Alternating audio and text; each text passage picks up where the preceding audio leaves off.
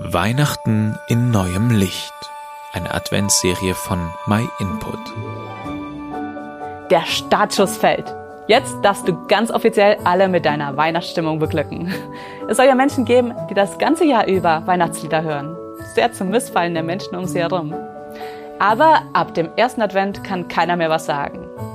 Was gehört zu den Must-Haves, um in Weihnachtsstimmung zu kommen? Auf jeden Fall Kerzen und Lichterketten. Am besten so viele wie möglich. Wenn die Fußgängerzone in der Stadt wieder mit Lichtern dekoriert ist, dann weiß man, bis Weihnachten ist es nicht mehr lang. Und was wäre Weihnachten ohne Licht? Stell dir das mal vor. Es könnte noch so schön dekoriert sein. Wenn da kein Licht wäre, dann wäre von der ganzen Pracht nichts zu sehen. Weihnachten und Licht gehören zusammen.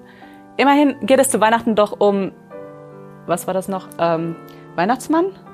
Fest der Liebe. Äh, Jesuskind? Maria und Josef? Ja, genau. Das hat doch was mit dem Christentum und mit der Bibel zu tun. In der Bibel heißt es, Gott ist Licht. In ihm gibt es keine Spur von Finsternis. Kein Wunder also, dass wir im Advent symbolisch Kerzen anzünden. Das Licht soll uns an Gott erinnern. Die Bibel sagt, dass das ein Wesenszug von ihm ist. Es heißt nicht, Gott hat Licht oder Gott ist ein Licht, Nein, es heißt, Gott ist Licht. Wusstest du, dass die Bibel ganz viel über Licht und Dunkelheit redet? Und dass das ganz viel auch mit Weihnachten zu tun hat? Wenn die Bibel sagt, dass Gott Licht ist, dann kann man das kaum mit der Gemütlichkeit von ein paar Kerzchen vergleichen. Die Leute in der Bibel beschreiben eine Begegnung mit Gott eher so gewaltig, dass sie zu Boden gefallen sind in der Erwartung, jetzt sterben zu müssen. Aber jetzt stell dir mal vor, wenn es da so einen Gott gibt, der so groß ist, dass er sich selbst als Licht bezeichnet. Wie unglaublich ist es denn, dass er versucht, Kontakt mit jedem einzelnen Menschen aufzubauen? Die Bibel ist sein Brief an uns Menschen. Da können wir alles nachlesen, was er über uns denkt und was sein Plan für uns ist.